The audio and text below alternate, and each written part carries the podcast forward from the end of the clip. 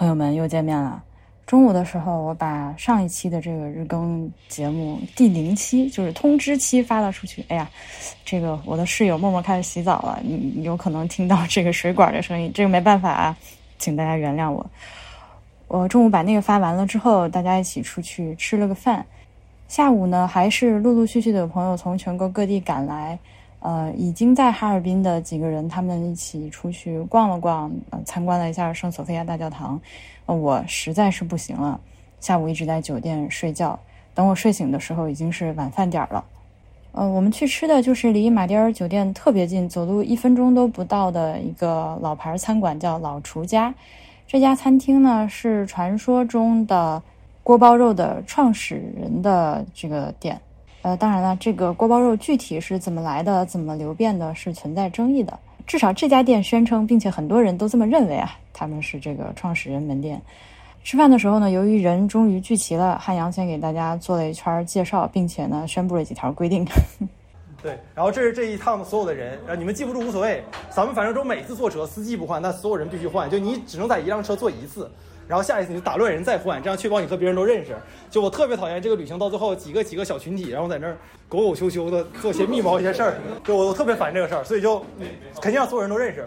然后我们这趟行程只有三个要点啊，第一点是所有人都他妈不准管别人叫老师，就不要叫什么 JT 老师，然后阿达老师。然后第二点是不准他妈的夸不在场，不要夸不在场这个节目，好不好？然后第三点是不能说自己社恐，我非常生气，因为我的就是这一趟大家都要求说能不能带一个朋友来，然后我允许来了之后，跟我又跟我说我有点社恐，人有点多，不想来了。就这个事儿让我非常生气，就我没有在开玩笑，因为你想咱们来一群人，然后上来说我有点社恐，那你那你来啥呢？对吧？所以就不要说自己社恐，即使你真的社恐，你要装出不社恐的样子，努努力。对，然后这趟这趟行程就是有有主要就是两个目标，第一个点是。就是给大家一个 training eye，就是你训练完之后，你从这儿走后，你应该能认出所有的建筑哪个是沙俄的，哪个是伪满的，哪个是改革开放的。这是第一个目标。第二个目标就是，就黑龙江是东北最北的省份了嘛，就是这全中国最北的省份，就是属于远方的人。我一直特别反网网上的一个概念，就认为远方的人和身边的人是对立关系。但我觉得远方的人也是人，就是我们东东北人也是人。对 至于东西好不好吃，我倒是觉得并不如我们去年在长春的那个王记酱骨头好吃。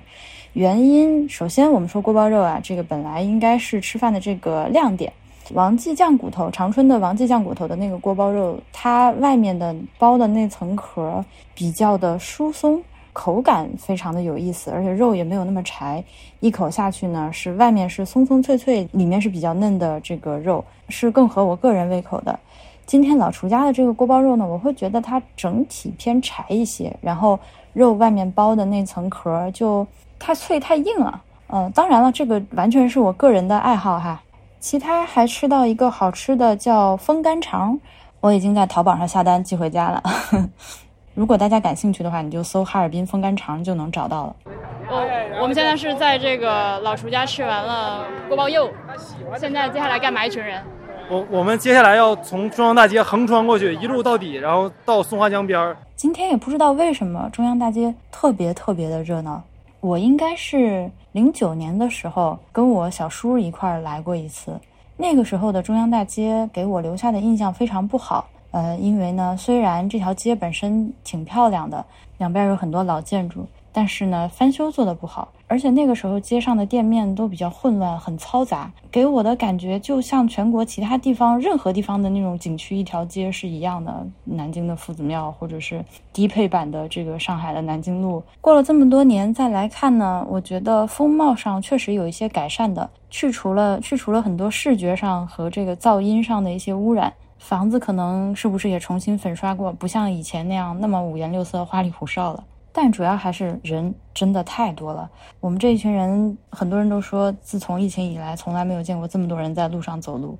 其实心里 感觉非常感慨啊！走到了那个江边，就是哈尔滨这个抗洪纪念广场上，我们发现，啊，原来这两天是一个市民音乐文化节之类的东西，还有走秀的表演。路边呢，还有很长一串一字排开的这个现场肖像作画，附近的台阶上挤满了看热闹的人，还有另外一个舞台正在表演什么爱国爱党的那种好几个人的慷慨的诗朗诵。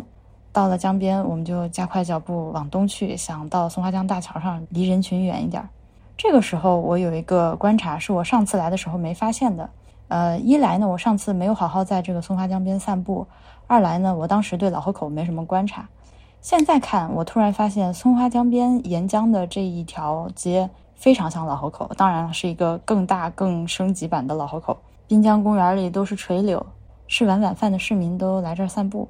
有一条老桥，并且呢，站在江边望出去，河对岸的灯光稀稀拉拉，你还能看到相对黑暗的河滩，这让我觉得非常亲切。现在在哪儿？现在在哪儿？咱们现在在哪儿？我们现在在松花江大桥上，就是的松花江大桥。当东北人说松花江桥的时候，就指这个桥。松花江它到底跟松花蛋有什么关系？松花江对，松花江和松花蛋到底没有关系，我查过一次，但我可能查的是错的。松花江大桥，你看它这个有两条轨道，外面这个你能踩到这个轨道，实际上是我们之前还在用的轨道，但是中间这个轨道是窄轨，是当年日本人的那个轨道，特意复刻了一段放的，让大家看一下。就是窄轨有一个致命的问题，就是你窄轨，然后日本又穷，它需要装很多人，所以它一定会很宽这个车厢，你速度一快过弯就会翻，所以日本的在伪满修的火车和在台湾修的很多小火车，因为用窄轨，包括日本本土，它没法特别快，这是它哎当年穷嘛也是。当时这个铁道最开始先用的沙俄标准，然后变成了伪满的标准，然后又变回了我们的沙俄的标准，咱就持续了一年，然后又就苏联的标准，然后变成了我们的标准，所以它来回变过四次，我没记错的话。所以这个桥的历史还是挺足的。然后下面是松花江嘛，我的家在东北松花江上的松花江，它对东北人是有一些有一些意义的。而且这个桥是空的，下面是空的，就是白天我们看不见，底下是江，就是我们现在白天看不见。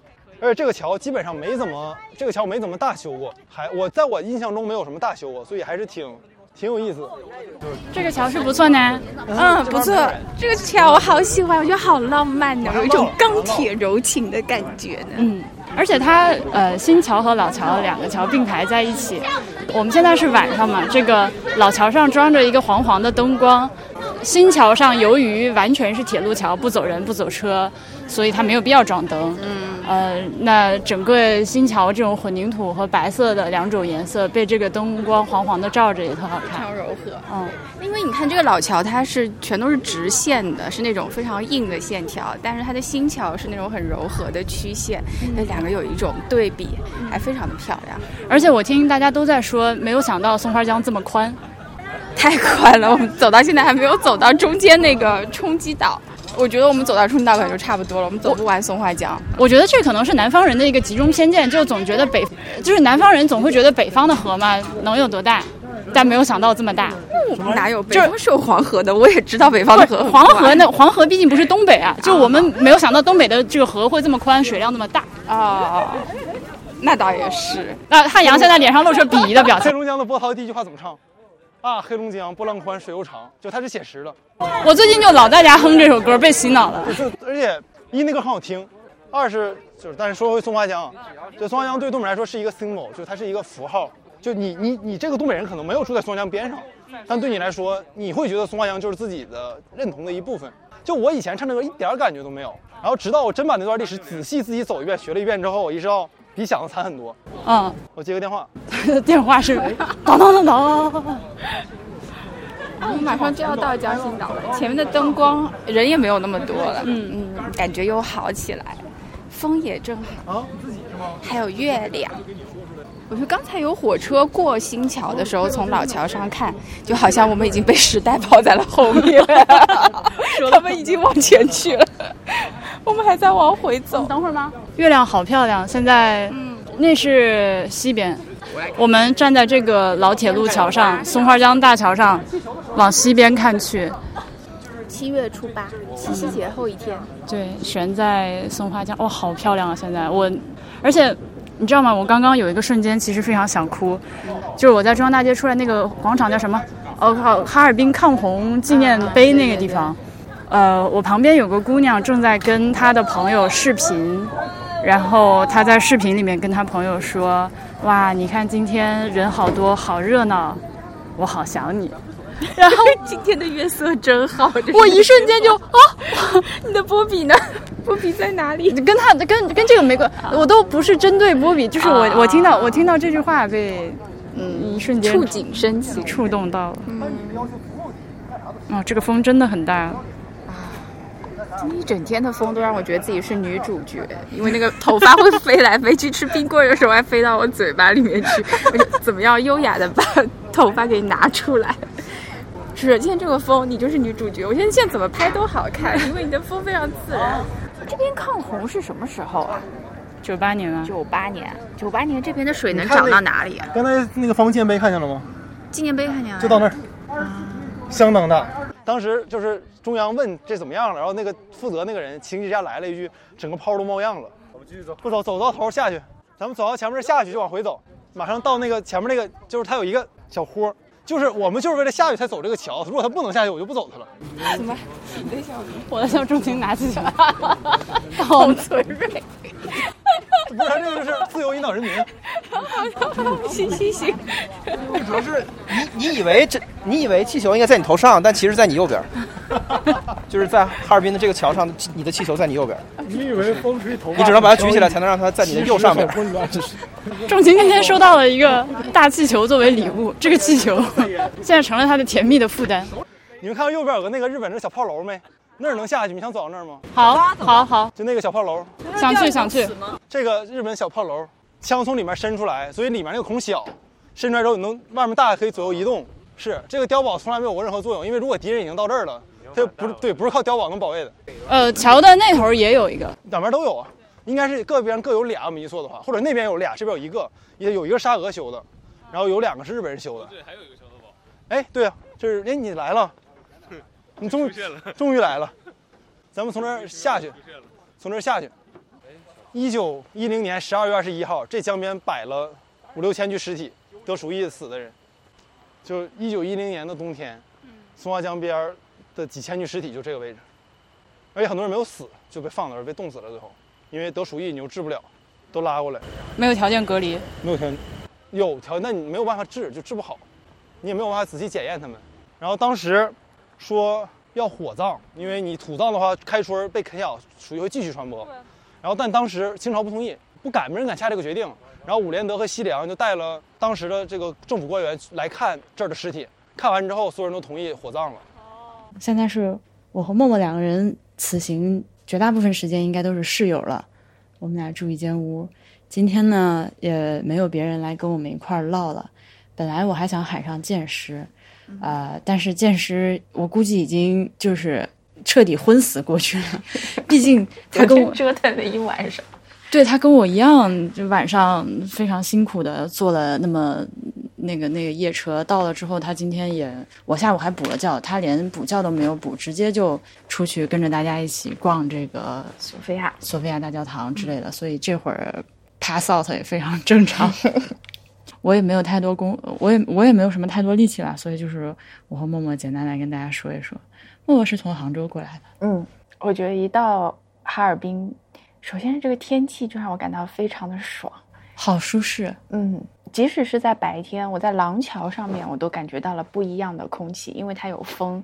只要有风，就不会像杭州那样是个人间炼狱。我是从炼狱出来的人，所以我今天过得非常的舒爽。呃，南京也是，南京就是我只能真的二十四小时开空调，待在室内。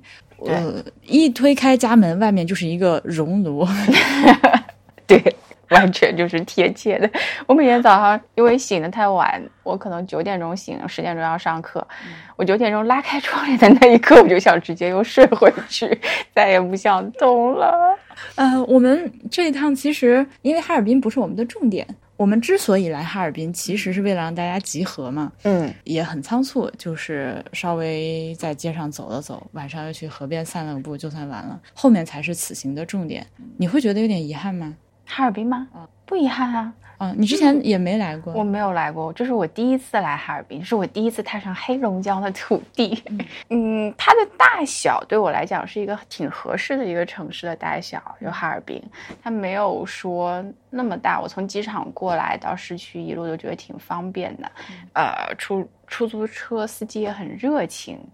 啊，还跟我聊了很多有的没的东西，并且对我们为什么要住马迭尔酒店提出了一个很大的问号。他说那个酒店很贵啊，我说贵吗？他不是听说这是很有名的酒店吗？嗯，他说，哎，你们有这个钱就干啥不好 要住这个酒店？他说如果吃锅包肉的话，他说你几个人？我说哦，我和我朋友两个人。他就说两个人，两个人你们点两个菜就够吃一天八十块钱，明白了吗？这 就是餐票。他说：“那你再想想你们的这个房费能吃多少顿？”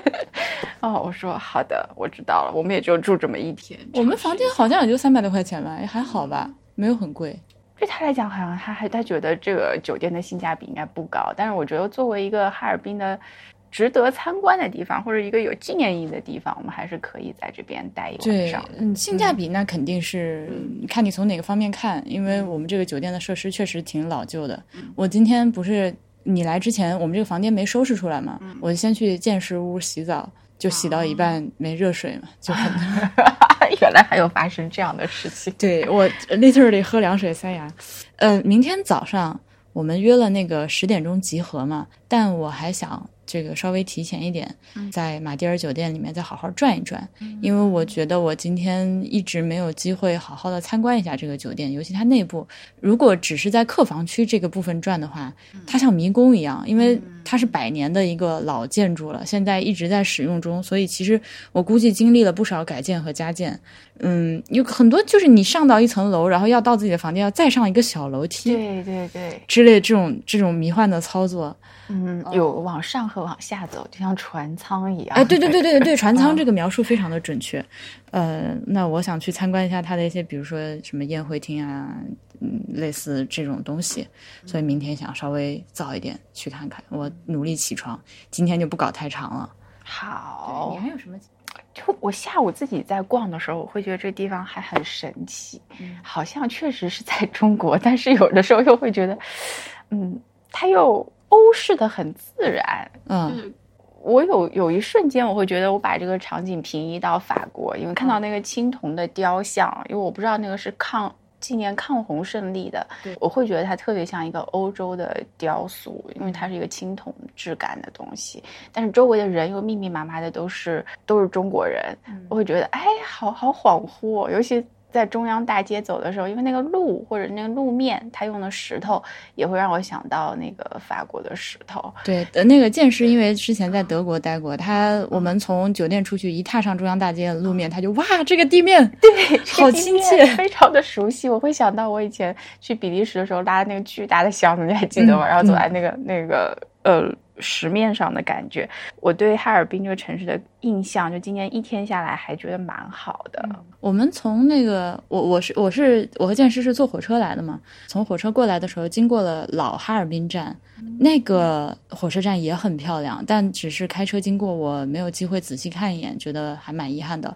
它那个火车站的站前广场上就有一座也还蛮漂亮的教堂。嗯嗯，明天我们不知道有没有机会再开车绕到老火车站门口，再让我再再看两眼，嗯，应该有的吧？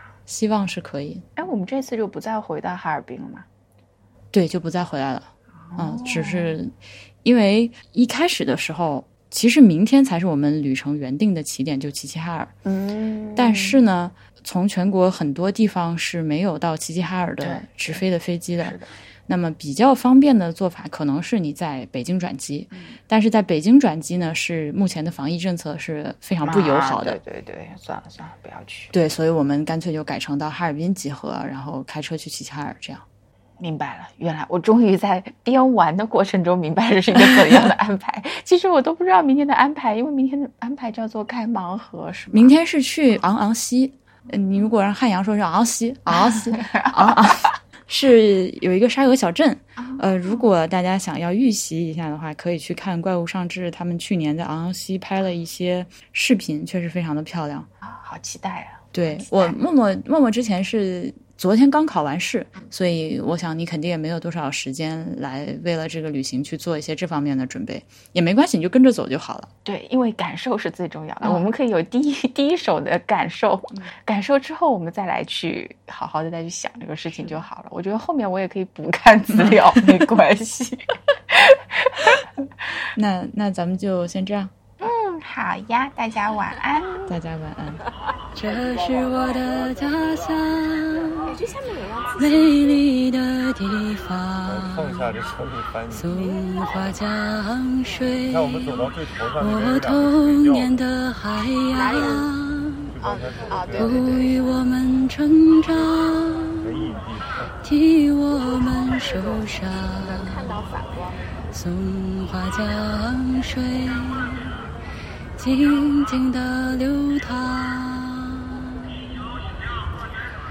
什么时候再让它欢乐的歌唱？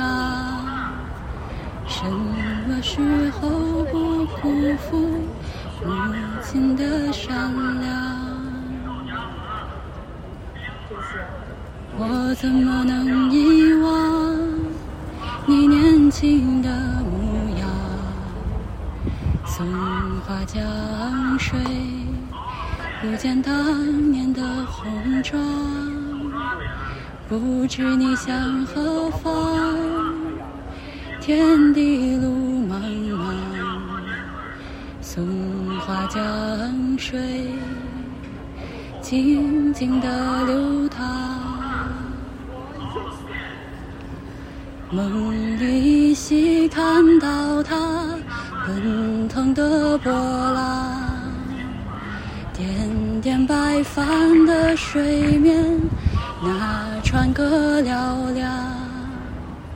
昔日童年的海洋，依然辽阔宽广，就像母亲的胸怀，还有她的善良。